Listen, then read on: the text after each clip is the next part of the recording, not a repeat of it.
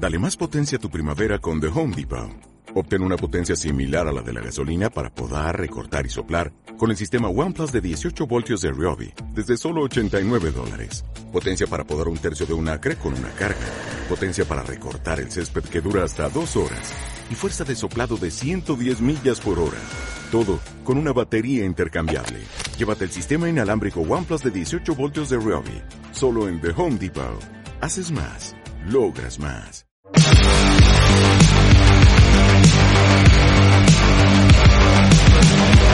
back.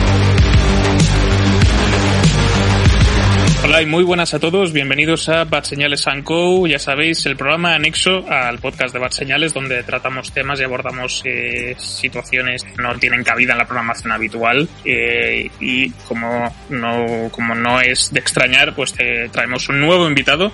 Y en este caso me acompaña Zekio o Ezequiel, Ezequiel Chila. Zekio, ¿cómo estás? Bienvenido. Hola, muy buenas, eh, gracias. Y gracias por invitarme aquí a, la, a esta charla y y estoy bien. Respondiendo a tu pregunta, estoy bien, estoy bien, estoy, contento. Es importante estar, estar sano, lo importante es la salud, Si no estás sano no puedes llevar programas. efectivamente, efectivamente.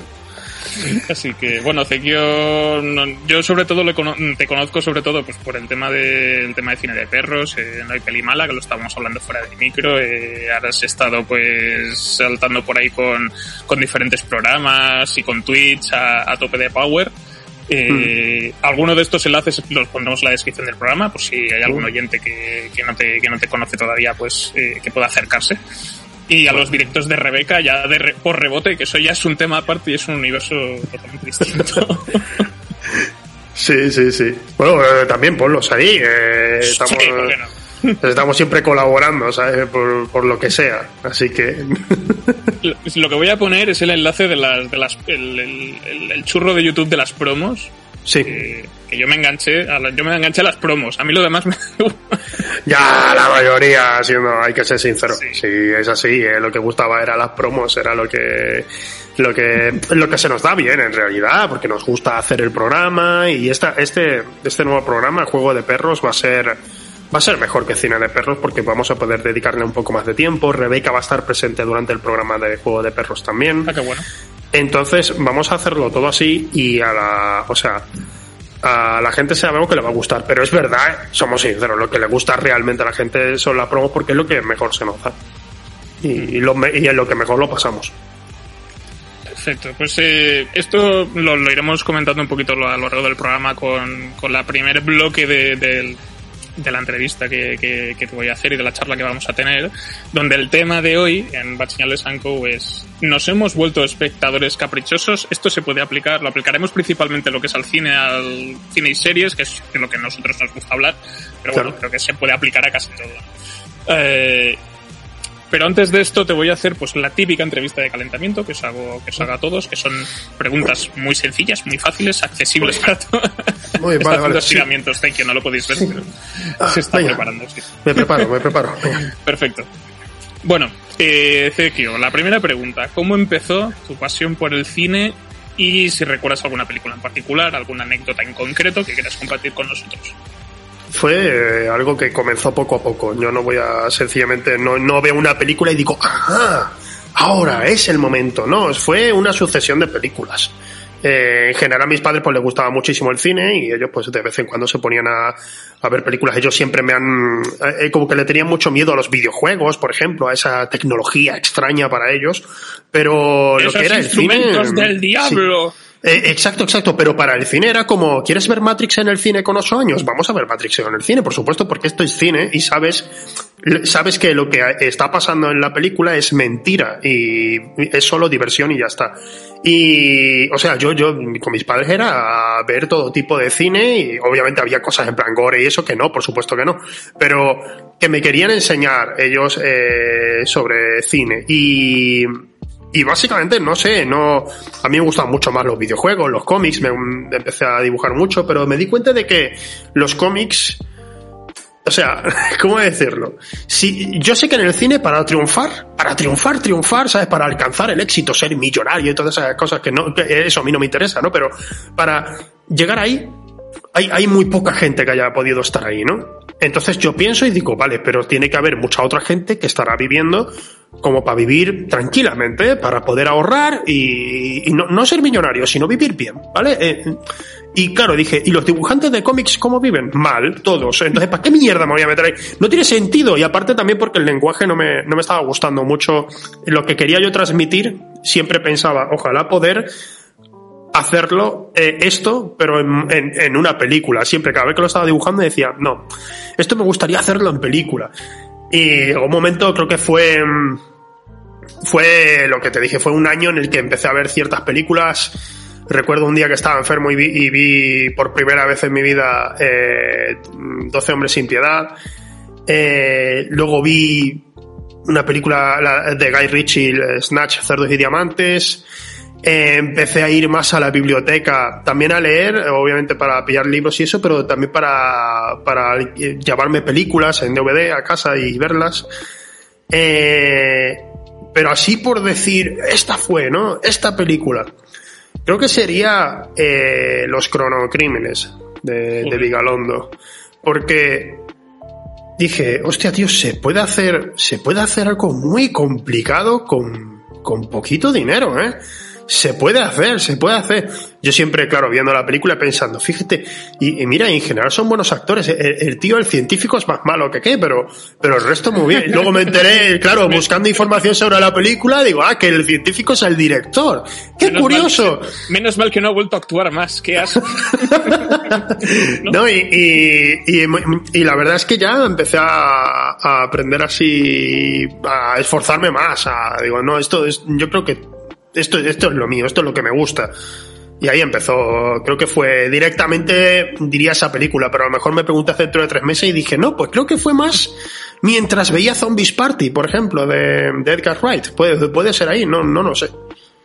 Pues me alegra que menciones los cronocrímenes, porque es un tipo de película que a mí me gusta mucho ver, pero me da mucha rabia no haberla hecho yo. Ah. Como, ¿por qué no caí yo primero en hacer una obra maestra? ¿Por qué no caí yo? La he hecho Debería... con 10 euros de un bocata de mortadela. Podría haberla hecho yo en el descampo de mi casa, ¿no? Sí, básicamente. Me da rabia ver los cortos, los cortos que había hecho Nacho. También. Cuando veía los cortos digo, mira lo que el tío, qué original. Código 7, qué hijo de puta. No, a las, eh, ¿cómo era? A las 7, ¿cómo 7, era? 35 de la mañana. 7.35 de la mañana. Estaba, estaba pensando 45, digo, no, 45 no era. eh, y hasta, cuando veía esas cosas digo, hostia, tío, mira qué original es con poco, con solo, solo tienes que tener una buena idea, claro. So, solo tienes que tener una buena idea, ¿no? Como solo, solo tienes que tener una idea genial, una idea maravillosa para triunfar. Solo, solo es eso. Eh, y es complicadísimo de la hostia, pero bueno, ahí estamos. Sí, sí. Por eso, que se, forma parte de un grupo de películas como Coherence también, o Más allá sí. de los dos minutos infinitos, que se le extrañó el año pasado. Y, es, me he oído hablar, he oído hablar bastante de esta película, de, la, se la ha mencionado de vez en cuando y tengo mucha curiosidad por verla.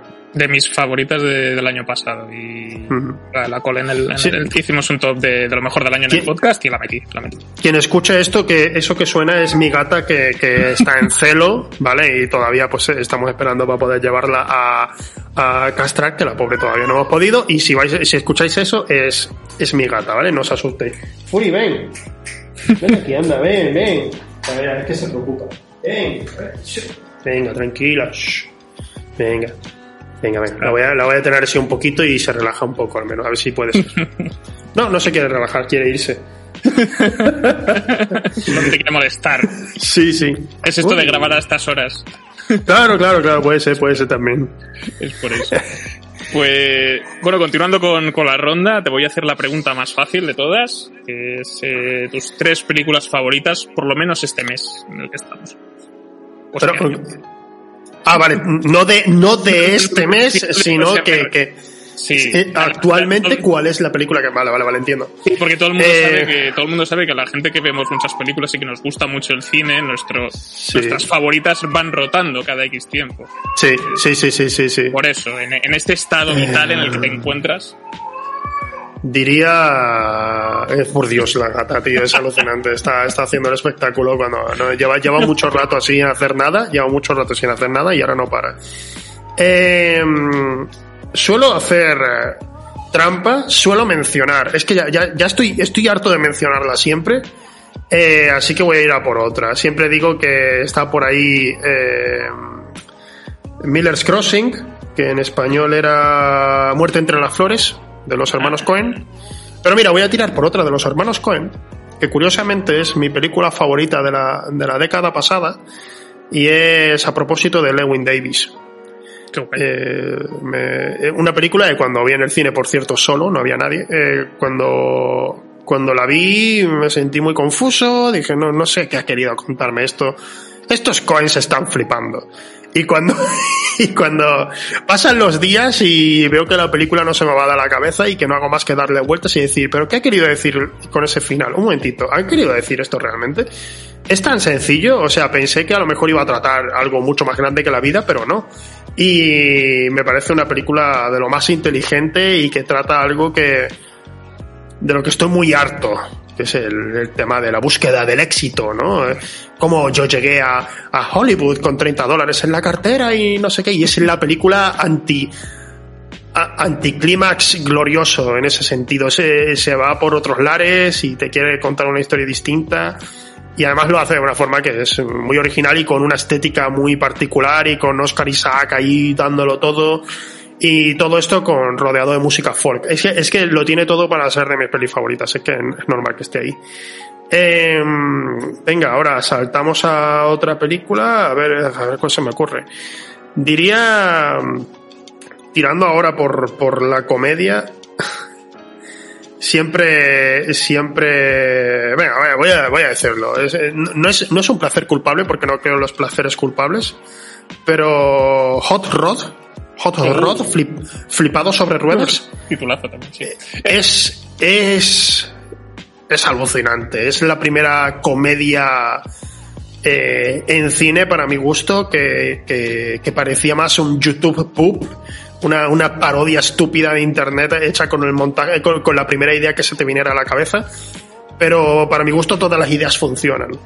Eh, me encanta esa película, me, me, me divierte muchísimo y luego sale la gente a decir, nada, pero como película, ya, ya, pero es que hay veces en que tenemos que dejar de pensar, ya, pero ¿cómo? esto es como una peli como película, ¿cómo es? Ya, pero solemos saltar un poco con eso, con el tema de, ¿y esto cómo es como película? Como película de terror está bien, pero como película, ¿Qué dices, tío? ¿Es como película de terror? Pues como película de terror es una maravilla. Pues esta película, como película de comedia, es una maravilla. Y si como película de comedia es una maravilla, significa que como película es una maravilla también. Así que Hot Rod flipado sobre ruedas. Eh, y luego te diría ya así por, por, por volver a, a alguna película así que, que la gente no se, se vaya a llevar las manos a la cabeza. eh, diría que. mm, Joder, estoy, estoy, estoy espeso, eh, discúlpame ahora mismo. Siempre, es que me pasa esto siempre con estas preguntas, discúlpame. Mira que me lo he puesto Sí, sí. antes, me has dicho, eh, te voy a preguntar por tus tres películas. Nada, se, se me va siempre a la cabeza. Le he puesto la chuleta a Zekio hace unas Sí. cinco horas, seis horas. Y se me olvida, tío, es que se me olvida. Y ahora mismo pues, te, diría, te diría 400, pero se me va. Una noche en la ópera de los hermanos Marx. Eh, últimamente estaba, he estado buscándola, digo, a ver dónde la puedo ver por aquí y tal. Y, y- y- y estuve ayer precisamente buscándola y es una peli que no me canso de verla nunca. Es, es ingeniosa como ella sola, es divertidísima, eh, no sé, me encanta, me encanta. Y, esa- esta, esta es trampa, eh, la suelo decir más. Solo, solo decirlo más, lo siento. Te voy a, te voy a hacer una pregunta sobre esta película en concreto. Si los números musicales los ves tan bien o te los saltas, como la gente normal. Los disfruto. Los disfruto, Vale. no tengo problema. Es un poco, es un poco como también, también de, de- de los Cohen, la de Ave César. Cuando, cuando es verdad que estás viendo, por ejemplo, el número musical del personaje de Scarlett Johansson, que eh, lo de las sirenas y todo eso, y es un poco tedioso por un lado, sí, pero si sabes a lo que vas, que era lo que, que es lo que me pasa cada vez que vuelvo a ver esa película, si, si a lo que voy lo disfruto, tío, porque digo, sé lo que, lo que quiere hacer esta película. Quiere enseñarme cómo se hacían las cosas antes, eh, recordarme que antes había momentos así en el cine, teníamos eso. Y antes, sencillamente, pues con los hermanos Marx, ¿tenían que meter un número musical de vez en cuando? Sí, pero igualmente tenía sus, sus pequeños toques de humor por ahí metidos y, y cuando sale a tocar el piano, no sé, es que siempre me emociona de alguna manera. No sé, me, la sigo viendo. Eh, eh, no lo veo como esas escenas como con pesar. No las veo como, ah, bueno, venga, la voy a dejar porque soy, porque soy completista. No, lo, lo, lo disfruto, me dejo llevar y ya está. Si la quito me quitarán el carnet de cinéfilo, no. Sí. pues eh, siguiendo, continuando con, con esta ronda, eh, ¿hay alguna hay alguna película que veas por lo menos una vez al año? Esto hay, hay alguna que somos, somos un poco el hombre bucle. Yo, yo cada vez lo hago menos, pero seguro que tú seguro que tú lo haces todavía. Varias. Eh, la trilogía El Señor de los Anillos no se escapa nunca. La versión extendida y de, de verla. Eh, me gusta mucho también alguna de Villeneuve. Creo que Sicario, especialmente, la, la, veo de vez en cuando porque es una película que de la que me gusta aprender por su estilo de dirección y por la fotografía. Fue de las primeras en empezar a usar el digital grabando en, en clave baja con la iluminación y, y, y, la gente se estaba muy confundida, como, pero es que no veo bien, no veo bien. Y, y a mí me, me, encanta, me encanta la iluminación que tiene esa película en particular. Y también Malditos Bastardos de, de Tarantino. La, es, es, mi favorita de Tarantino y también es de mis pelis favoritas y no la he dicho por, por, por yo qué sé, pero, pero es, es una película que suelo ver porque tiene el comienzo perfecto, eso por un lado, es perfecto. Tiene la parodia, bueno, lo, dice Dayo en un vídeo suyo, eh, tiene la, parodia de una comedia romántica, la, la, mejor que se ha hecho nunca. Toda la trama de los bastardos, todo, todo lo que pasa en el bar de, Francia, todo el final, es, es, alucinante esa película, me, me encanta. Y, y, y lo mismo, es una película de sentarse y decir, voy a estudiar Voy a, voy a, fíjate, teniendo en cuenta lo que he dicho antes de que la iluminación me gusta, la, la iluminación realista que se puede ver en Sicario, aquí tenemos lo contrario, ¿no? Es la escenografía que le gusta a Tarantino, que parezca un poco teatro, con esas, esas luces eh, puestas en el techo tirando directamente a, a, la, a la mesa para que rebote e ilumine perfectamente la cara de los actores. Pero es todo tan particular, es todo tan eh, estéticamente placentero, todo, todo lo que hace que me, me, encanta especialmente en esta película. Sí, tiene, me, me, gusta lo de aprender en Malditos Bastardos porque recuerdo hace tiempo cuando, estudiaba, cuando estaba estudiando cine que me, nos pusieron la escena inicial sí. en un examen de análisis fílmico y dije, Buah, voy a sacar un 10. porque esta peli me la sé de memoria. Sí, sí, sí, sí, sí, No saqué un 10, saqué como un 8, pero bueno, que, que me fue bien. Y el caso es que es que sí, sí, es, es, lo de Malditos Bastardos es comprensible. Y en cuanto a Sicario, tengo una anécdota estúpida, no sé si tienes la película en Blu-ray. Sí, la tengo. Pues está el brillo subido. ¿En la, en la película en Blu-ray? Sí. Pues la, tendré la que copia, comprarme... Copia, el máster el master en Blu-ray en España, por lo menos, está el brillo sí. subido. Sí. Mm, yo es que creo que la tengo de Francia. Eh, pues igual puede, ser igual has que no haya... No lo sé. Digo, porque en su momento ser, hubo quejas. Ewan creo que lo hacía con esta, creo que lo hizo con los odiosos 8 también, tiene el brillo más ¡Ostras! Alto. No sí. la tengo comprada, los odiosos 8 todavía, ¿no? Yo, yo, sí, la compré, no la, no la he visto, la, porque yo solo concibo la versión de 70 milímetros. O sea, no, no me. bueno, bueno, bueno, el carnet de cinéfilo ahora, sí, madre mía. Señor francés, Por Dios. Madre señor, mía. Señor Pijo, yo qué sé, tío. Eh, pero bueno, pues vamos a saltar al, al, tema, al tema profesional, al tema laboral. Eh, ¿cómo, ¿cómo describirías tu oficio a lo que te dedicas? Eh, quiero ser director y guionista y mientras tanto estoy haciendo el parguel en internet. Eso es mi oficio. Eh, soy editor, eh, o sea, editor de vídeo, claramente he tenido que editar muchísimo y he montado también documentales y he dirigido también y he escrito. Eh, largometrajes todavía, no, no he podido, la verdad, eso hay que reconocerlo, ahí no he podido, pero sí que en cuanto a cortometrajes y tal, pues en eso sí. Soy cortometrajista, cortometrajista, editor de vídeo, eh, eh, creador de contenido también, porque es inevitable, porque estoy en Twitch también ahora y ahora que acabo de entrar en Bisons y se ha anunciado justo al día en el que se está grabando esto, se acaba de anunciar que, que entramos Rebeca y yo en Bisons. Eh, todas esas cosas, o sea, sí. Eh, no, no, no hay una forma clara de describir lo que hago porque intento hacer varias cosas para, para, por un lado para ganarme la vida y por otro porque las disfruto también. Pero eh, de lo que más orgullo siento siempre es el siempre es el tema de dirigir y escribir. Muy bien, eres un hombre del renacimiento. Nos ha tocado, como nos ha tocado a algunos, sí, sí. Y, y has mencionado, bueno, ahora que has mencionado los cortos y que has mencionado las cosas que haces, que, que, has podido hacer a lo largo del tiempo, ¿hay algún proyecto en particular del que estés especialmente orgulloso que quieras mencionar aquí, quieras destacar o que hacemos o lo que sea? Si se puede. Hombre, me siento muy orgulloso de las promos, ¿no? Precisamente Cine de Perros, porque es algo que nació ahí de una tontería, de un día de decirle a Rebeca, oye, ¿y si hacemos esto para promocionar el programa este que no va a ver nadie? Y, y el asunto fue que, joder, pues que lo hicimos y, cada vez nos, nos gusta más hacer esto, ¿sabes? Y ahora que podamos seguir haciéndolo con la libertad que se nos permite hacer lo que queramos, que directamente en la primera promo ahora con, con Bison estamos insultando a los esports de inicio y demostrando el asco que le tenemos y tal, y, no hay problema, y esas cosas pues gustan mucho. Entonces, pues, no sé, diría que las promos es lo que más me ha gustado hacer, pero también hay otros trabajos que a lo mejor he hecho como editor o cuando estuve en Corea con Giants, que fueron, fueron una semana grabando con ellos y, y lo pasamos muy bien allí con los jugadores y, lo que salió de esos vídeos la verdad es que fue algo muy gracioso. Y a mí me gusta especialmente cuando cuando estoy haciendo comedia eh, cuando lo estoy editando estoy viendo el resultado final y me estoy riendo digo esto esto ha funcionado esto ha funcionado.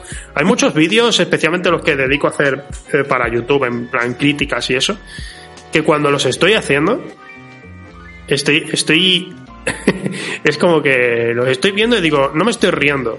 Si no me estoy riendo, que yo que me río de todo, esto es una mierda. Eh, y ya está, ¿sabes? Y si, eh, y si me pasa lo contrario, estoy en plan, buen vídeo, eh, sigo para adelante. Y a lo mejor no le gusta a nadie, pero a mí me ha gustado. Y ya está. De esos que piensas en él unos días después y te entra la risa floja y, sí. y la gente te mira por la calle. Sí, está loco. Observen a ese loco. Genial. Pues con esto cerramos la entrevista de, calentamiento. Ahora vale. ya sabe de qué ahora, ahora viene lo difícil. Ahora viene ponerse en plan ratones colorados y, a, reflexionar y, fumar mientras fumamos y... y fumar. Ahora viene fumar. Vamos, vamos a hablar del tema que para el programa de hoy es ¿nos hemos vuelto espectadores caprichosos o según mi forma de ver. Ya lo hemos sido siempre, lo que pasa es que ahora existe internet y, la gente se entera de las cosas. Pues ya está, eh, pues hemos terminado. Gracias por invitarme, era, era, lo que venía, era lo que venía a decir, pero ok, ok, venga. Vamos a adentrarnos un poco más, venga, vamos a adentrarnos. Vamos, vamos a profundizar y sobre todo a, a ver tu punto de vista cuál es y, y, hacia dónde podemos, podemos tirar y a lo mejor salvamos el mundo y, y nadie lo escucha y nadie se entera. Que podría ocurrir. Así que... Sergio, ¿tú crees que el espectador, el espectador medio, o sea, la gente que acude, nos vamos a centrar en el cine y luego ya irnos derivando. La gente que acude al cine o que ve una película eh, en su casa, ¿crees que ese tipo de espectador ha cambiado de un siglo para otro? Obviamente. Eh, es un poco como... Como yo nunca he tenido la facilidad de tener cine eh, en casa como lo que tenemos ahora mismo, que tenemos una enorme variedad de, películas, pero sí que era exquisito. Yo era exquisito, era como, esta película no me está gustando, paso. ¿Sabes? Cuando era un chaval, cuando, era adolescente. No me está interesando esta película, no, me voy, no, no tenía. Pero eso era porque la película la alquilaba mi padre, con su dinero. Entonces, pues era como, se lo ha gastado él. Pero cuando yo tenía que alquilar un juego, era con mi dinero.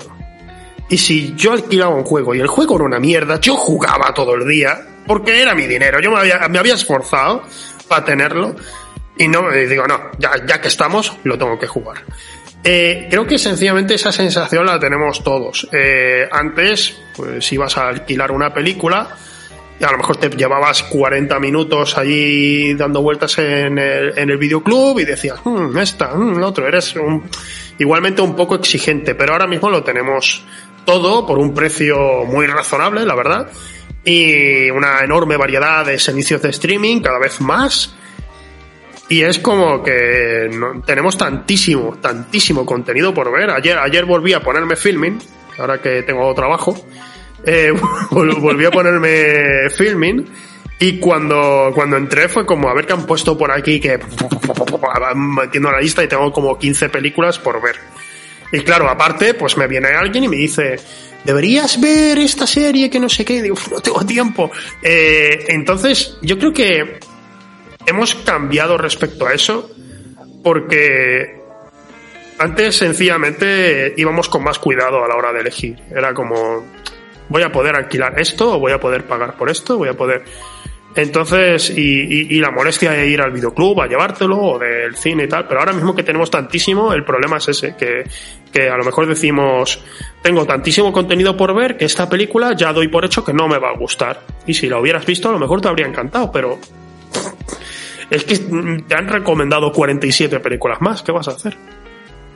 El, el, algoritmo a veces juega, juega en tu contra porque te cree que conoce, pero no te conoce y, y hace cosas muy raras, ¿no? Cierto, cierto, cierto, cierto. O cuando, cuando usas una, un, un, perfil, pero en realidad lo está usando otra persona también. Entonces hay como una especie de, de simbiosis rara, de, de gusto. Sí, eh, sí, hablando sí, Ahora que estabas comentando filming, es muy peligrosa, ya hace tiempo que la tengo, eh, por el tema de las colecciones. Yo hablo muy bien de las colecciones de filming, pero al, son muy al buenas. mismo tiempo son el diablo también. Sí. pero son muy buenas. Está muy bien, está muy bien porque eh, cada vez que voy a ver Netflix o cualquier cosa de esas es como eh, terror, eh, películas de animación, y, entro, y entro en terror y son las películas que Netflix cree que de terror me van a gustar. Pero realmente, si yo entro después en la sección de terror de Netflix, encuentro cosas que, que no conocía y digo, eh, eh, pero esta película tiene buena pinta. Esto yo no sabía que existiera. Eh, en filming, ellos hacen su recomendación. Dicen, mira, nosotros creemos que de terror esto puede gustarte. Pero no de terror. Ellos no generalizan, sino terror en casa de la playa. Eh, terror en no sé dónde. Eh, o sea, crean unos filtros al fin y al cabo y además eh, me gusta mucho que están como muy muy al filo de la actualidad en el que cada vez que pasa algo, yo qué sé, ocurre Filomena, pues hacen películas de gente atrapada en la nieve. Eh, van así y es muy, es muy inteligente por su parte hacer ese tipo de movimiento, la verdad. Sí, esto eso es muy interesante porque lo hacen también, o sea, lo hacen con temas de actualidad, como dices tú, y también relacionado pues con lo que estrenan este mes, sale tal cosa, pues hacemos una colección relacionada con la temática o, o lo que sea. Sí. O sea, Sí, sí, ahora, sí, hay una, han hecho una colección reciente, que ahora que ya no es reciente, pues para cuando salga el programa, porque esto va a quedar desfasado, pero han sacado la mejor colección que se les podía ocurrir, que me está hablando a mí, que se llama Películas Cortas. Mm. Me, me gusta mucho esta, esta sección. Sí. me gustan mucho las películas de hora y media y hora y veinte. Yo porque soy así. ¿Sí? Porque así puedo ver más, puedo ver dos. Ah, bueno, no sé, no, yo ahí no tengo, yo es que, eh, De- en realidad, de- en realidad depende. es una tontería, pero es una tontería, Sí, como, ah, sí podré ver dos películas seguidas, pero bueno, también te puedes ver una, bueno, da igual. hago la, es que también hago la, tengo la mala costumbre últimamente de verme películas a muy tarde, solo en, en el salón y tal, que es cuando tengo el salón libre, entonces, y me quedo sopa muchas veces. Sí, sí, sí. Por lo menos me quedo sopa pues más tarde, por lo menos me de, de verla antes de quedarme dormido, ¿no? Y- pero bueno, que, que, que está, que Filmin está de puta madre, haceos Filmin. Y Sí. descubrís cosas. Hablando de Villeneuve, que también han puesto su primera película, ¿no? Maelstrom, que se llama Maelstrom. ¿La han puesto por fin? La primera, sí, es, bueno, lleva un par de meses. Es que, no, a ver, eh, claro, porque yo llevo un tiempo sin filming, pero, bueno, claro, verdad. vi, vi Incendies eh, y dije, ¡eh, qué maravilla, qué gran película, tal! Y se lo comenté a unos colegas, creo, eh, he visto la primera de Villeneuve y me dijeron, no, esa no es la primera. Y dije, ¡ah! ¿Cuál es la primera ahora, no? De un instituto que no sé qué, eh, tráeme para la peli-". Y no estaba en ningún lado. Así que si está ahora, pues la, la voy a ver, la voy a poner en la lista y a metérmela por el culo, obviamente. Y te dijeron, entrega el carnet de cinéfilo y la pistola. sí. Y la del tobillo también. Así que- Pues continuando con, con el tema de- de- del espectador y de cómo, cómo ha cambiado, porque es verdad que el paradigma en el que estamos, por lo menos a nivel, a nivel tecnológico, sobre todo, a nivel, a nivel social, a mí me gusta pensar que en el año 2085 cuando seamos unos yayos todos, pues eh, en mis tiempos tenías que usar el mando para elegir las películas, ahora te las meten directamente en la retina y se mete en tu subconsciente y ya sabes qué poner. Bueno, el no me extrañaría. ¿Qué, ¿Qué, papel crees que han jugado las redes sociales en, en, en todo esto? En lo, de, en lo de recomendar, en lo de elegir, en filtrar también muchas veces, porque al final de lo que estamos hablando es que hay tanta oferta que se tiene que filtrar por, de alguna manera, con el algoritmo o con consejos de otros o lo que sea. Ha ido un poco de la mano, eh, sencillamente la existencia de Internet y a la vez las redes sociales. Yo recuerdo que cuando, cuando yo no, bueno, Twitter se, usaba pero solo para hacer el cafre y, y estaba en el foro de Vandal y en ese foro, pues de repente alguien empezó a hablar, oye, hay películas coreanas que están muy bien y están ignorándose aquí en España porque Old Boy triunfó, acababa de triunfar y era como, a lo mejor hay algo más allí. Y empezaron a salir más y la gente se dio cuenta de que existía Crónica de un asesino en serie o Memories of Murder, como también se llama.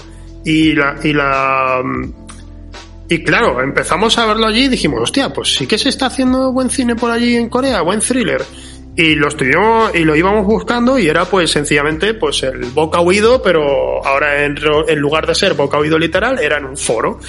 Pues eso también obviamente pues ha llevado a las redes sociales por supuesto. Eh, es lo mismo el tema de que yo veía a 45 personas a cada minuto hablar de el juego del calamar me lleva a pensar bueno pues algo va a tener el juego del calamar. Tiene que tener algo habrá que habrá que verla no y yo creo que sencillamente pues es un nuevo medio para hacer el boca oído y que, que lleva a que películas que a lo mejor eh, en, su, en su estreno han sido ignoradas o que ni siquiera se han estrenado en España, de repente todo el mundo la empieza a considerar como, como pasó con John Wick. John Wick fue uno de los mejores momentos, de los mejores estrenos en, en su momento en Netflix porque una película que, oye, Keanu Reeves haciendo acción, al parecer la peli está bien pensada, y va de una venganza porque le han matado un perro, tío. O sea, eso, eso hay que verlo. Y en España, pues no se había estrenado porque no se confiaba en esa película. Y en Netflix, la, oye, vamos a traerla aquí a España mediante Netflix. Y es un éxito. Y todo el mundo habla de la película y ahí comienza la leyenda de John Wick y, y, y la gente que no quiso comprarla para estrenarla en cines, pues se metía cabezazos en las paredes. Mm. Entonces, eh, por, supuesto se ha cambiado, pero yo creo que es un poco el boca oído, pero actualizado, sencillamente el que ahora antes te llegaba de oídas de uno o de otro que de varios amigos que tenías, pero ahora puedes tener el boca oído de parte de muchísima gente.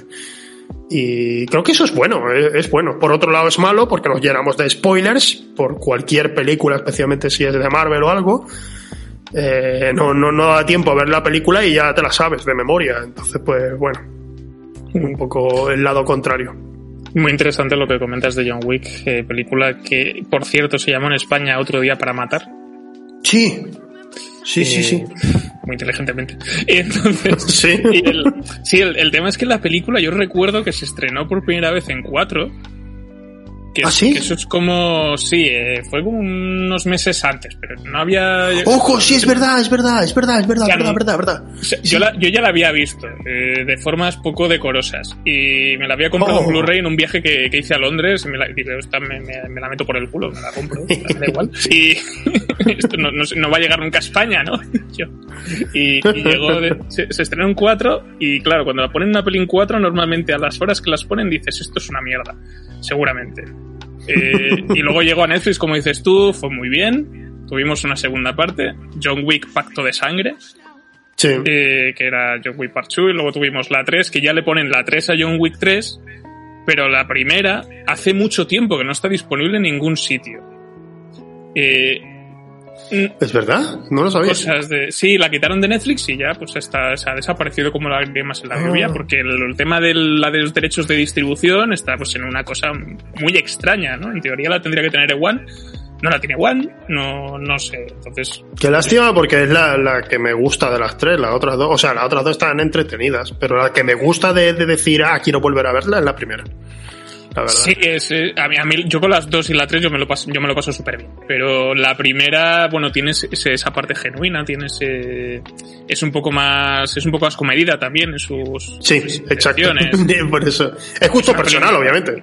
Es justo personal, porque hay gente que, que sencillamente dice, no, es que a mí me mola ver a John Wick siendo acompañado por dos perros que van, van mordiendo testículos y luego va John Wick para adelante y los perros muerden a gente y van para adelante y los perros muerden y se llevan así como ocho minutos. Y es como si esto te gusta pues, pues, pues, te va a encantar la peli de los perros mordiendo a gente.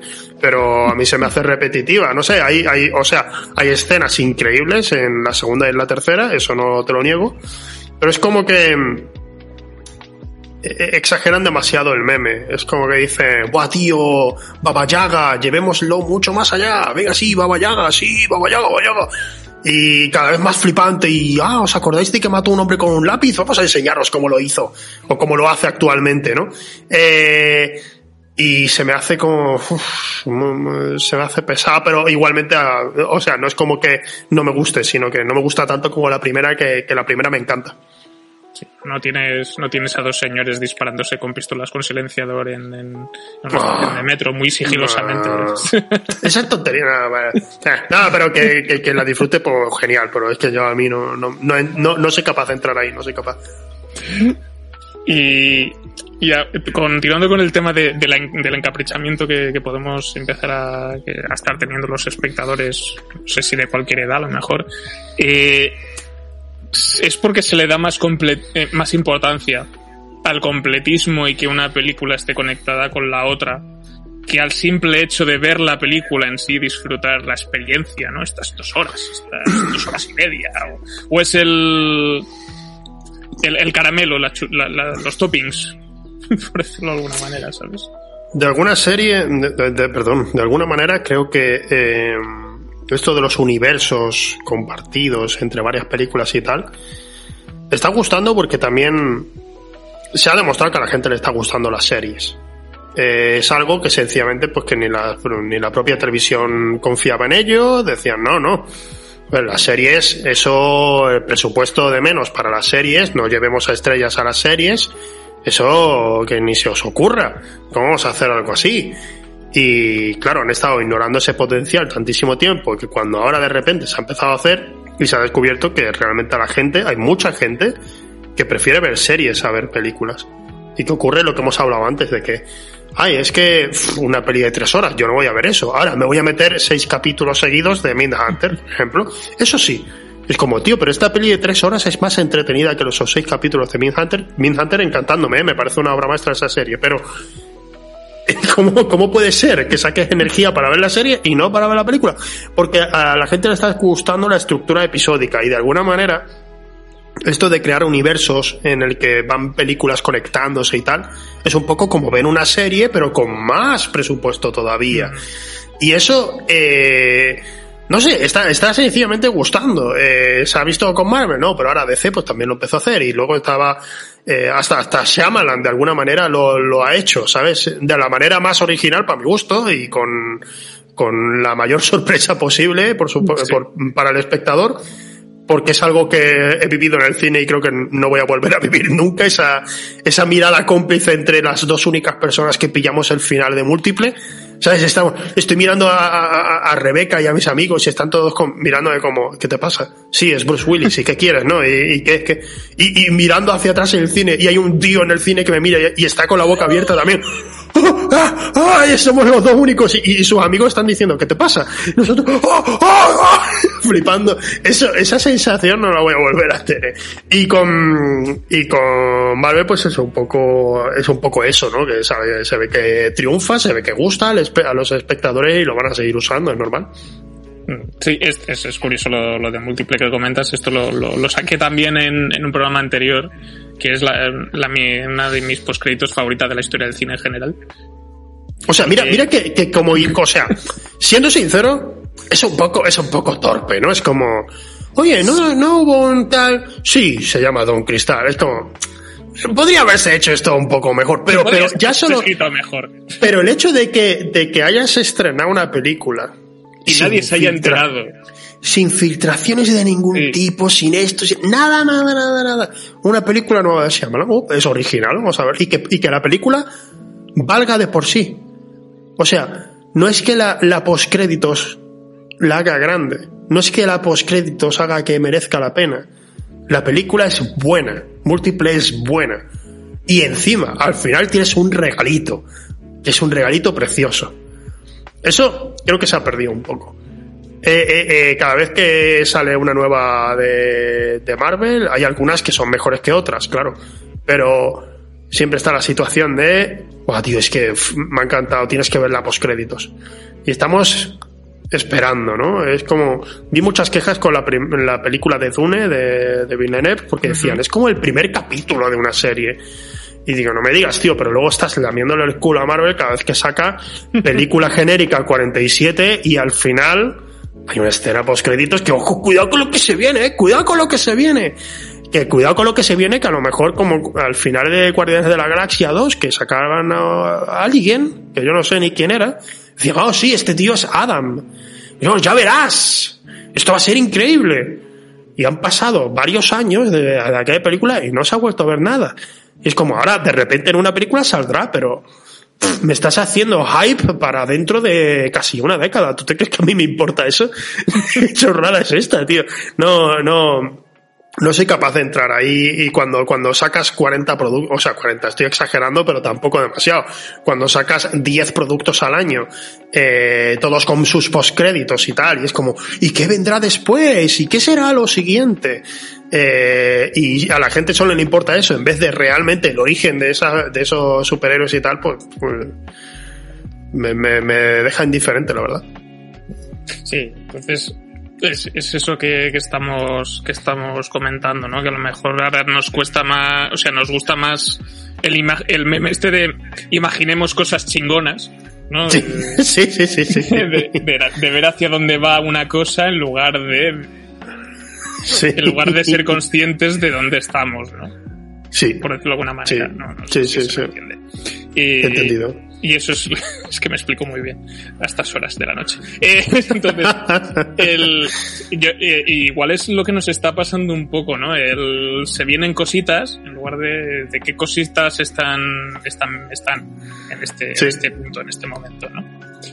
Y, y esto no sé si también tiene que tiene con- que ver con que ahora pues está explotando el tema de la, el tema de, la de, de- de las, de las películas y de las series también que se están ahora estamos empezando a juntar estos dos estos dos temas. Hay una cosa que me ha gustado lo que has dicho el tema de que la estructura episódica como que engancha más a la gente está lo está recibiendo muy bien porque ya Sí. pasaba pero ahora se está explotando más.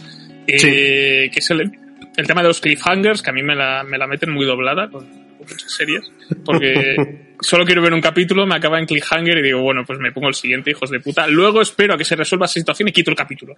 Es mi venganza personal. Ah. Pero, Ostras, pues, pues, pues te fliparía entonces The Walking Dead, ¿no? Porque era siempre cliffhanger Ahí- increíble y a, a los tres minutos se soluciona y ya te pue- y ya pues pasas hacia adelante, te ves los últimos cinco minutos y así vas viendo la serie. no, con The Walking Dead no mordí el anzuelo porque me pareció un poco... no, me- o sea, hay, hay un momento en el que con el cliffhanger tienes que hacer balance entre el cliffhanger Sí. y el resto de, de- de la serie Sí. o de la historia, ¿no? Y dije, no me sale a cuenta porque además estaba leyendo en paralelo el cómic por aquel entonces y esto es Sí. muchísimo mejor. Se tomar por culo. Y... Gracias, gracias. Me ha traído sándwiches, Rebeca. Muchas gracias, Rebeca, por los sándwiches. Muchas gracias. Uf, es que no he podido cenar todavía. Gracias, Ay, Becky. hostia. Y Sí, sí, te escucho. Ahora puedo decir que habéis salido los dos en el programa. Eh, Es verdad, es verdad. pero sí, el, el- el tema, el tema es este que estaba comentando de, de los cliffhangers. ¿Tú crees que a lo mejor las películas tendrían más tirones? Me ha ocurrido una gilipollez. Que si metiesen cuando meten un cliffhanger a lo largo de una película, pusieran los créditos y luego la película continuase. O sea, Hostia, ¿pero qué dices? o sea, yo creo que... Es curioso, pero creo que lo más parecido que he visto a eso es en, en Dead Space 2, el videojuego, sí. que está terminando cuando estás llegando al final y parece que va a tener un final en el que el protagonista va a morir y ya está, y empiezan a salir los créditos en pantalla y de repente el juego sigue. y es como, hostia, eh, eh, me has querido engañar. Y claro, o sea, yo no lo haría en una obra como mm, Mass Effect, porque creo que no encaja, pero creo que hay muchas películas donde se podría hacer algo así también, de, eh, pues nada, pues hemos terminado, pero la peli sí que. Es un poco... Hombre, sí, sí, yo, creo que hay películas... yo- existe la existen muchas películas. O sea, Yo creo, yo creo que, que hay películas que eh, directamente no han puesto los créditos, pero sí que tú dices, bueno, esto ya se ha acabado. Eh, nos vamos de aquí. No. 20 minutos, 30 minutos más. Mi ejemplo favorito es Casino Royale. sí. Casino Royale llega un momento y tú dices, bueno, se ha salido con la suya, se va con la chica. Ah, ya está, aquí termina la peli. No. Ni se te ocurra pensar que ocurre eso, porque queda mucho más, queda lo- casi lo mejor la peli. Y, y luego también te diría, yo qué sé, a, a- a James Cameron le gustaba mucho hacer eso también. Ah, ya está, la, la película ha terminado en su clímax. Eh, con mentiras arriesgadas, por ejemplo, ¿no? La ha salvado a ella, la bomba ha estallado, hemos terminado. No, no, no, no. Queda la, so- la mayor sobrada de la película, Schwarzenegger en un caza, tío. Eso, eso ahí tenemos que hacer. Y sigue la película. Esas cosas a mí, a mí, a mí me gusta mucho. A mí me gusta mucho pensar, bueno, pues ya está, pues hemos acabado. No, para adelante. Como, como, oh, bueno, bueno, vamos más atrás en el tiempo. Poltergeist. Poltergeist po- parece cierto momento que tú dices, ya está, se acabaron los créditos. Cuando, ya, cuando la señora dice, la casa está limpia. Ah, pues ya está, se acabó la película, ha terminado muy, ha, ha sido muy guay todo lo que hemos visto. No, se han guardado lo mejor para el final, eso es tremendo, tío. Esa, esa película es alucinante, es alucinante. Todo ahí con cadáveres de verdad. Sí. Oh, sí, es verdad, es verdad. eh, Usar un cadáver de verdad, es cierto, es cierto. Un mal rollo de película. Muy buena película que señor. Pero sí, yo es que yo, yo es que ya pues eso, volviendo a citar a la Nouvelle Vague, o sea, sí, ya creo que fue Jean-Luc Jean-Luc Godard que hizo unos créditos donde no se veía el texto, sino que era un señor que los iba diciendo. No veo Oh. por qué no. Eh, No recuerdo eso, no, no lo recuerdo que no ni recuerdo haberlo estudiado, sinceramente. No recuerdo en qué película lo hizo, yo es que no soporto a John Luke Godard, pero eh, vi, vi la Chinoise y Abut de Souffle y dije, ya, pro, está aquí. Entonces, Vale, vale. yo entonces, pero bueno, pero había, o sea, otra cosa no, pero la Nouvelle Vague tenía ideas y cosas buenas, sí. que luego se han rescatado de, de, de muchas maneras, ¿no? Sí, sí, sí. Entonces, sí, si totalmente. esto, claro, si la película llega de clímax, ¿no? Como comentas tu Casino Royale, peliculón. Eh, gana, se queda con la chica, puta madre. Créditos. La película sigue y dices, oh, una postcréditos. No, no es una postcréditos, porque dura un cuarto de hora. Oh, qué incómodo, tío, qué incómodo, ¿no? Por Dios. Y luego pones los créditos otra vez. Pero ajustados a lo que has visto en pantalla, pues el director de foto era otro, yo, el operador de cámara es Me- diferente, ¿sabes? A mí me gusta cuando las postcréditos. O sea. He dicho antes que me gustó la de múltiple y tal, pero porque es una postcréditos increíble. Pero a mí me gusta que. Que el buen sabor de la de boca te lo deje la propia película. No que. Me, gusta terminar Vengadores, que el otro día la volví a ver porque mi, mi cuñada que está viendo un poco ahora de cine y tal le gustó mucho. Y la postcréditos de sale Thanos, ¿no? En una postcréditos como, vale, sí, están preparándonos para algo. Pero me encanta que al final estén comiendo en el sitio del shawarma. Eso, eso, eso es lo que más me gusta de las postcréditos, porque no, no quiero quedarme para, ah, estoy deseando ver la película para ver qué dicen en la postcréditos. no sé, que no, no digo con esto que todo el público de Marvel sea así, porque no es, eso es mentira, no todo el mundo va a ver la película porque realmente le gusta lo que va a salir en la película. Pero sí que muchas veces veo ese consenso general de, Buah, tío, es que tienes que ver esta película porque en la postcréditos vas a flipar. ¿Y por qué no flipo en el resto de la película? Déjame flipar mientras tanto. Por, porque, no me le, porque no me leo la postcréditos en internet. Y ya está. Sí. Sí. Sí. Entonces, Total, se va a total, me lo van a filtrar de alguna manera. Alguien, alguien lo va a poner en Twitter o en Instagram, va a salir una captura y me lo voy a comer de todas formas. La de Spider-Man no la he visto y ya, y ya sé todo lo que pasa en esa película. Es increíble. Qué lástima, Joder. La verdad. Yo, la, yo la he visto dos veces y en una... ¿Te ha gustado? A mí me ha gustado bastante Mm. y la segunda vez la disfruté. Pude disfrutarla más, en realidad. Mm. Porque hay... Hay, hay, hay varias fo- hay una de las maneras de, de ver una película, no sé si te pasa, a mí a veces me pasa que cuando veo una película la primera vez digo, vale, está bien, tal, esto no me acaba de funcionar, esto sí. Luego la veo unos meses más tarde o cuando sea y, Y como ya sé cómo es la película, ya la conozco, ya nos conocemos, es como que puedo apreciarla más en su conjunto, ¿no? Y con Spider-Man, en este caso, con No Way Home, me, ha pasado. Sí. Creo que... eso, eh, cuando puede... Sencillamente eso ocurre con todas las películas y con el público en general. Hay, hay veces, precisamente, sin que salgamos de Marvel, cuando salió la primera de Vengadores, todos flipamos pero el tiempo la mantiene ahí, en plan, tío, es una película muy entretenida, es muy divertida y el tercer acto, o sea, quizás el primero es demasiado lento, pero el tercero es buenísimo y compensa todo. Eh, Vengadores era de Ultron, cuando salió todo el mundo estaba diciendo, guau, tío, es mejor que la primera. Mucha gente estaba diciendo, no, porque la primera es muy lenta al principio, tal, tal, tal. Y pasa el tiempo y la gente dice, uy, la verdad es que la segunda de Vengadores tampoco es tan buena, ¿eh? te digo el consenso general, el público en general. A mí la segunda me sigue pareciendo entretenida y ya está. Pero suele pasar eso, que sencillamente la gente empieza a la vuelve a ver con el tiempo y dice, uy, bueno, cuando salió Wonder Woman. Mm. Cuando salió Wonder Woman estaban diciendo, bueno, es un película, la mejor, de las mejores películas de superhéroes que se ha hecho nunca. La gente diciendo eso. Y digo, pero a ver, está bien, es una película de origen que tiene alguna escena de acción que está muy guapa, muy bien coordinada, pero, pero la peli es, es una tontería, al final es una chorrada enorme, o sea, no me vengas con tonterías de este tipo. Y, y la gente estaba defendiéndola y a los pocos meses estaban diciendo, no, en realidad, de hecho es hasta machista la película. Bueno, pero me estabais diciendo que no, que me estoy liando, que este, pero las mismas personas, ¿eh? que, me, que me decían, película, por fin una película feminista de superhéroes, y al poco tiempo decían, no, en, en verdad machista, y digo, ¿qué ha pasado? Porque la vuelves a ver y te vas dando cuenta de las cosas. Entonces, pues sí, cuando una película, especialmente si merece la pena y tal, la vuelves a ver y empiezas a examinarla poco a poco, sí te vas dando cuenta de detalles y ahí la puedes apreciar de verdad porque es un poco que ya sabes a lo que vas. Pero también puede pasar lo contrario, que una película sea mejor precisamente por su primer visionado. No es lo mismo ver precisamente múltiple la primera vez eh, que la segunda. No es lo mismo ver, eh, yo que sé, películas que el sexto sentido la primera vez que la segunda. Eh, entonces puede variar ahí un poco. Quizás sencillamente lo que sostiene esas películas como grandes es que incluso si la ves una segunda vez, a pesar de que ya sabes la sorpresa, sigues viendo que el resto está muy bien. Entonces tú dices, no, o sea, y, no te, igual no te aporta lo mismo, pierdes el factor sorpresa, claro. pero ganas otra cosa diferente. Eh, Exacto. A mí, del sexto sentido, sabiendo el giro, me parece una película muy triste. Y, oh, me, gusta mucho que, sea súper triste. El bosque también.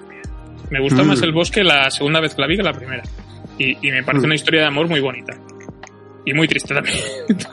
pero, pero sí, sí, sí, hay algunas que tienen un giro a lo mejor que te dejó con el culo hecho pesicola en su momento y luego la vuelves a ver y dices que no se aguanta por ningún lado esto. el Club de la Lucha también se aguanta. Bueno, tiene, una lectura distinta cuando ya sabes el, Esos son, otras esos son otras películas ya también. Las de, Vamos a verla de nuevo. Coherence, que la mencionaste antes, también es otra de esas películas. Vamos a verla de nuevo, que seguro que aquí hay algo que podemos aprender por otro lado. Y son muy originales. Eh, me gusta mucho ese tipo de pelis que están tan bien pensadas. Sí. Y, ¿Y tú crees que, que, una, que uno de estos problemas, ¿no? De, de, que ocurra todo esto es por un tema de, las expectativas, que se, las películas que nos montamos en la cabeza, ¿no? Que a veces la película que te montas en la cabeza es mejor que la película que estás viendo y uno no consigue separar separar bien eso y, simplemente entender que la, la, película no la han hecho para ti, sino que es un grupo de personas que han decidido hacer la película de una manera para que se vea de la mejor manera posible, que gusta la mayor cantidad de público posible, o no, eh, pero normalmente es así. Y, y que eso no lo acabamos de, entender a veces. ¿La pregunta cuál era? Porque te has empezado a desarrollar y me he perdido. Era de las expectativas. Más que una pregunta, era una reflexión. O sea, lo que quiero decir ah, es que la, que si las expectativas, es que si a veces las expectativas que te montas en la cabeza, pues pueden provocar eso, ¿no? Sí, sí, sí, sí, eso por supuesto. Yo precisamente antes te he dicho la de a propósito de Lewin Davis y venía yo de haber visto eh, los thrillers de los hermanos Cohen y no sé por qué, a lo mejor en mi cabeza digo, a ver con qué me sorprenden ahora y de repente pues tienes una historia mucho más concentrada que sobre un artista callejero y nada más. Deja de fliparte, Ezequiel, eres imbécil, tío. ¿Por qué, ¿Por qué te montas esas expectativas? Siempre voy a decir que no se puede culpar a una película de las expectativas que tú te hayas montado por tu cuenta. Eh, el tema de cuando he salido de ver alguna de Shyamalan, precisamente.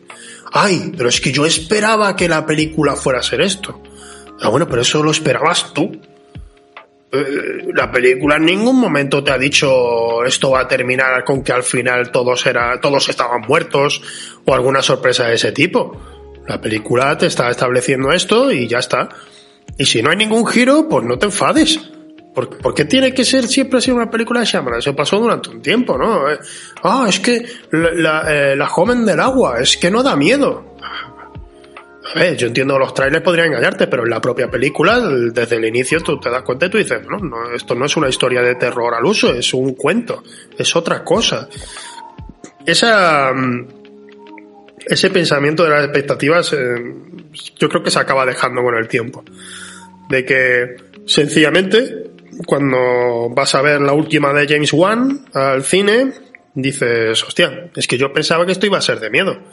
Pero claro, ya a mitad de película tú dices, vale, esto no va a ser de miedo, esto es otra cosa. Así que déjate llevar, abre tu mente e intenta apreciarla. Y, la, y cuando la aprecias, pues dices, pues ha estado divertida y ha estado guapa. Ah, ha estado bien.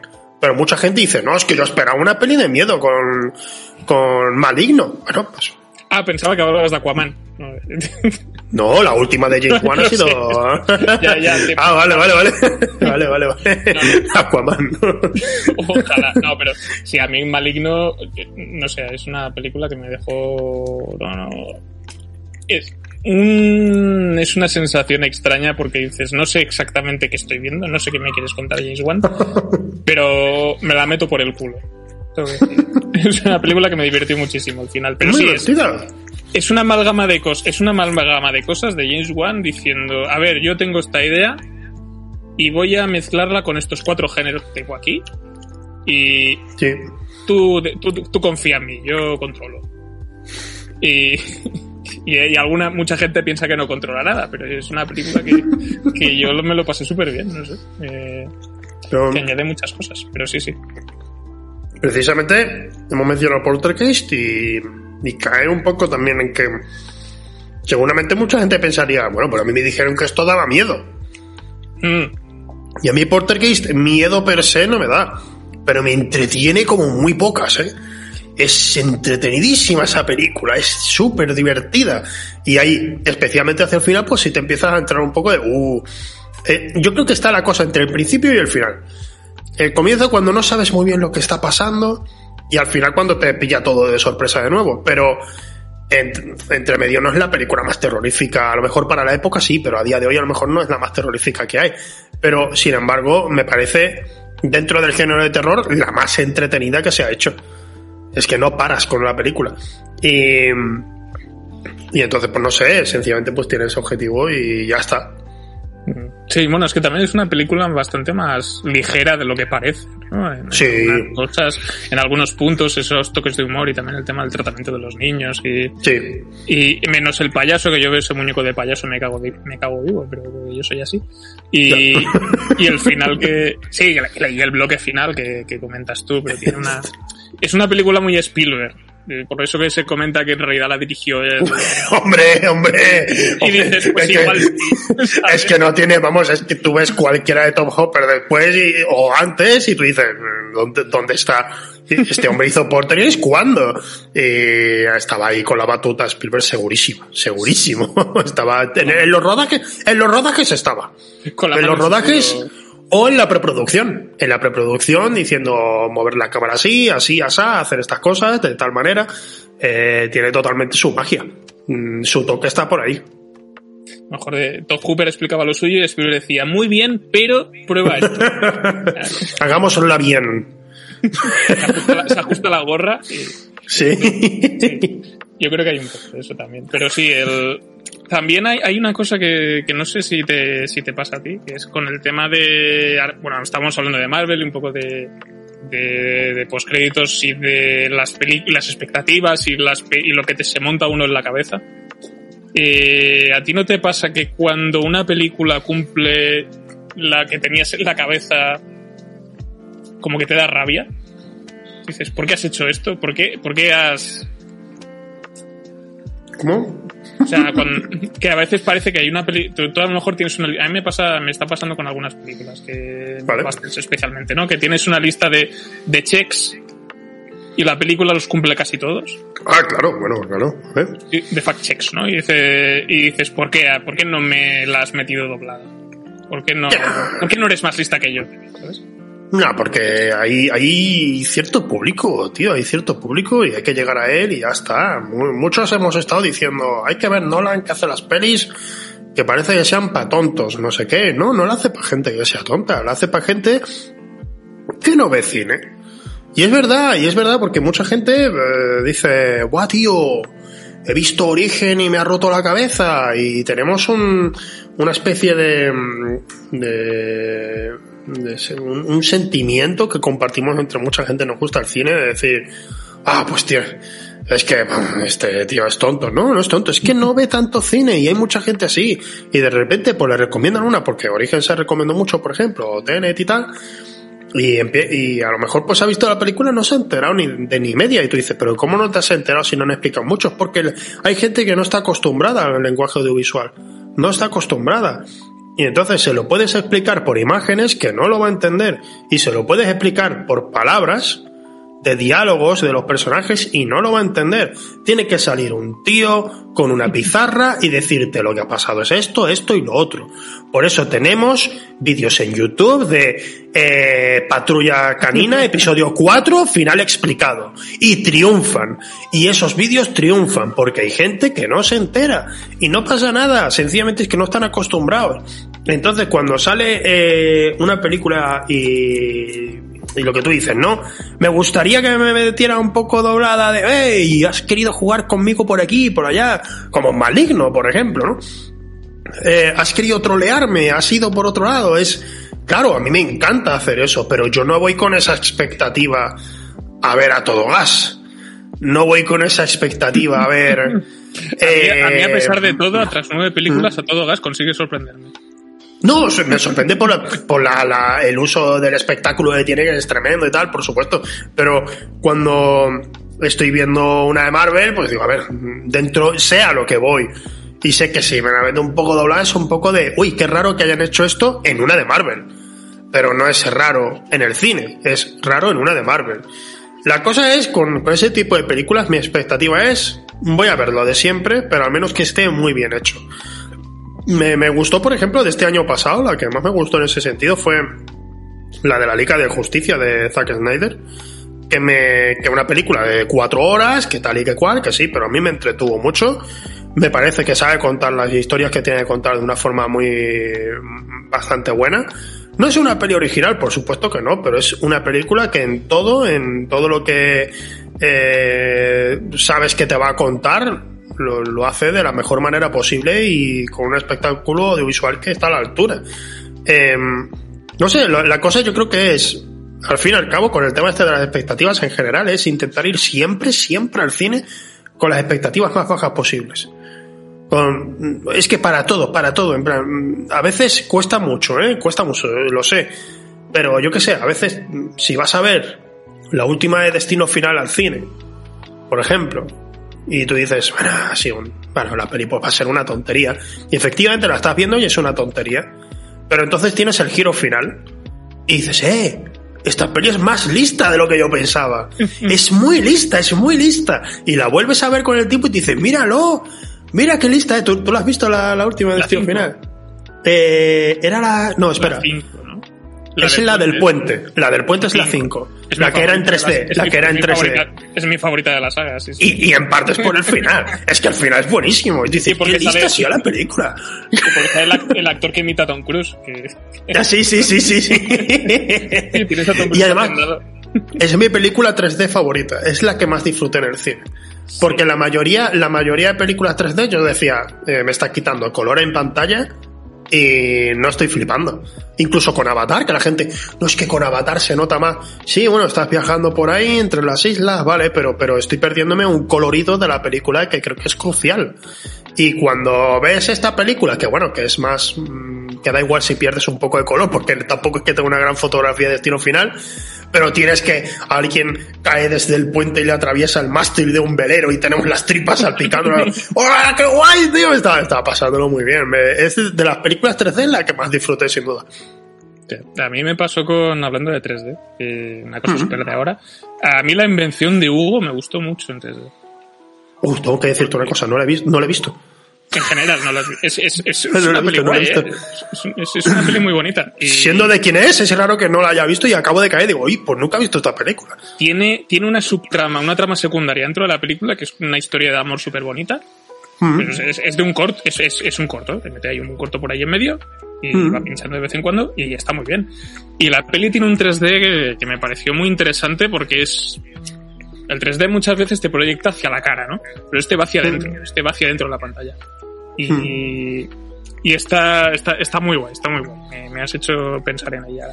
Y Destino Final 5, a ver, te- a ver qué a ver qué hacen con las 6, tengo mucho hype. Eh, A ver, a ver qué hacen. Creo que, no sé si lo viste, había, hicieron un concept trailer de, de una entrega de Destino Final hace años. eh, que querían situarla en un barco de esclavos en el siglo XVI. Era una- un tratamiento loquísimo, era una cosa muy rara. ¡No, tío! Destino final en Auschwitz, ¿no? O sea, Dios santo. Dios santo. ¿Cómo? ¿Pero por cómo? Oh, por Dios, ¿cómo va a ser? No, no. Eh, no, no. no, el tema, el tema de. Es muy curioso porque ya la idea base de Destino Final era un, un guion que no se llegó a hacer de Expediente X. Ah, no lo sabía. Era, era un guion que se desechó en plan, esta idea está, está guay, pero esto es complicadete de hacer y de contarlo ya, y cómo metemos aquí a Mulder y Scully aquí en medio de esta historia, y se, se desechó. Y con el tiempo, pues una de esas cosas que seguramente se acumulan por ahí en los papeles y alguien dice, oye, esta idea podríamos convertirla así en una película de terror como para adolescentes, pero con su poquito de gore y tal. Y, vale, funcionó, al menos la primera, la verdad, funcionó bastante bien. Sí, dices, hostia, ¿sabes? no podemos meter a Mulder y Scully, pero ¿sabes a quién podríamos meter? A Devon Sawa. Todo fluyó solo a partir de ahí. No, pero- sí. Eh, la idea es original, pero ¿cómo haces que los protagonistas no estén en ese peligro? O sea, tienes que meterles en el peligro del destino final, pero claro, es una idea tan fuerte que sea que la muerte te va siguiendo, que obviamente eso de- debería trastocar otros episodios de la serie. En vez de ser un berenjenal que yo, no, no, ya estamos con los alienígenas, tío, déjate de tontería. Me lo imagino. No, no, tío, hace mucho lío aquí con Mulder y sus, y sus alienígenas de mierda, tío. No vas a meter ahora que, la, que tienen que luchar contra la muerte, ¿sabes? No, no podemos. Me, imagi- me he imaginado a Mulder diciendo eso y era mucho más gracioso. Los, los aliens y su puta madre, no podemos estar con esto ahora. Tengo mis mierdas, ¿eh, Scali? Tengo mis mierdas, déjame en paz, por favor. La Scali ahí llegando un día, eh, oye, mira, que tenemos que, que están evadiendo eh, Hacienda a varios actores, no sé qué. Que me da igual, que hay unos alienígenas, tía, que de verdad. Sí, podría. Y es que además lo- la única forma de resolver eso en un capítulo de Expediente X es matar a la muerte, ¿no? De alguna manera. Mm, Claro. O bueno, dejarlos morir, los dejas morir a los que son las víctimas y ya está. No- Bueno, también, sí. Y, y luego todo el resto de temporada, pues vas cargando con las consecuencias y la responsabilidad de Mulder y de hostia, ¿qué hemos hecho? Tal.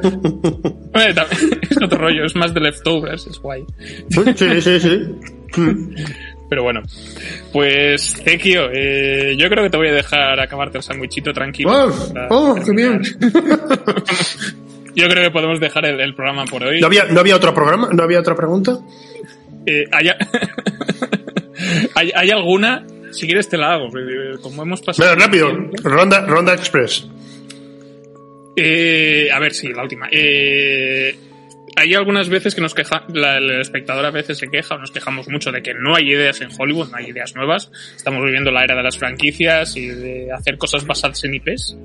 Eh, esto se, se, apre- se aprovechaba mucho en el videojuego y ahora lo tenemos también en el cine. Eh, pero el público responde muy bien a este tipo de cosas. Si no nos haría, ¿no? Entonces, ¿realmente queremos ideas nuevas? ¿O nos engañamos a nosotros mismos? Nos engañamos. Eh, cuando, o sea, yo por mi parte estoy seguro que no, porque yo estoy deseando ver cosas nuevas. Pero sí que, por ejemplo, cuando salió Colosal, la película de Vigalondo, precisamente cerramos el círculo, empezamos con Vigalondo, terminamos con Vigalondo.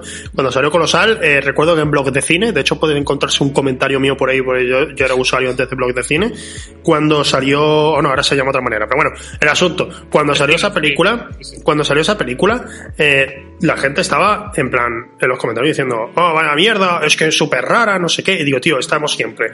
No, es que quiero ver algo nuevo, algo novedoso, y si es algo que sea levemente distinto. No, no, esto no, esto no, porque es muy raro, y estas son tonterías, son ideas de mierda, y la cosa es que la idea da igual, lo que importa es la ejecución, lo que importa son los personajes, lo que importa es cómo estés al final de la película y no antes de la película.